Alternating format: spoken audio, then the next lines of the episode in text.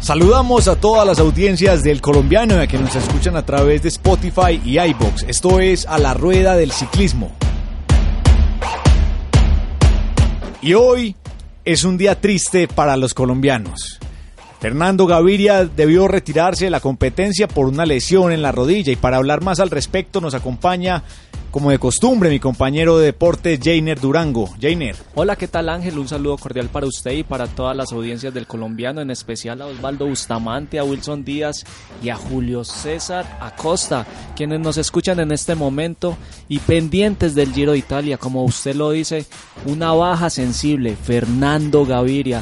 El hombre estaba mal de la rodilla izquierda, una molestia y lo sacó de competencia en la séptima fracción. Hombre, una noticia dolorosa para todos los que esperábamos eh, ver en Fernando un gran giro, una gran etapa, eh, pero infortunadamente luego de cuántos kilómetros hoy se tuvo que retirar. Así es, después de 50 kilómetros tomó la partida, pero cuando iba a empezar la, los ascensos el hombre decidió bajarse la bicicleta.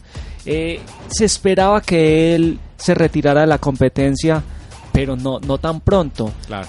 Porque... Él ya venía lesionado. No, no, él venía bien, pero él se prepara para la Vuelta a Suiza y el Tour de Francia, pero como el Giro de Italia tiene tanta montaña, se esperaba que él se bajara de la bicicleta por allá en la etapa 11, previo a que iniciara la alta montaña en la 12. porque un corredor de estos decide entonces correr una carrera tan importante a sabiendas de que se va a retirar más adelante? Porque ellos son velocistas, ellos buscan son los triunfos de etapa eh, que terminan eh, al embalaje. Ellos no son escaladores natos y este recorrido del Giro de Italia es demasiado duro. Eh, sabemos que la segunda y la tercera semana son las más exigentes con la alta montaña. Entonces, ¿para qué si ellos no van a figurar en estas fracciones? Entonces deciden retirarse. Bueno, pues de siete corredores colombianos que empezamos la carrera ya cinco nos quedan, eh, dos han abandonado la competencia lastimosamente. Eh, pero bueno, hablemos de la etapa de hoy. ¿Cómo quedan así las cosas? Bueno, en la fracción de hoy que se disputó entre las localidades de Basto y La Quila, el ganador fue Pello Bilbao, un corredor español que hace parte del equipo Astana, en el que se encuentra el colombiano Miguel Ángel López, Pello Bilbao, que esta temporada había ganado etapa en la Vuelta a Murcia. Es un corredor muy bueno y que se le da la victoria en una gran vuelta. Él se impuso por 5 segundos ante el francés Tony Galopin. Eh, tercero fue el italiano David Formolo. Y entre los colombianos, el mejor fue Sebastián Henao, estuvo presente en la fuga. Al final fue séptimo, entró 48 segundos de Pello. Muy bien, Jainer. Entonces, así las cosas, como queda la general? ¿Todavía se mantiene el italiano líder? Sí, claro, el italiano, compañero de Fernando Gaviria. Eh, impotencia por un lado, alegría por el otro, porque Conti sigue en el liderato por segundo día seguido. Segundo es José Joaquín Rojas, estaba cuarto, ahora de segundo. corredor español del Movistar. Sí, exacto. Y tercero es Giovanni Carboni, italiano del Bardiani. El mejor colombiano es Miguel Ángel López en el puesto 17 a 608 de Conti. Y después 24 es Esteban Chávez a 640.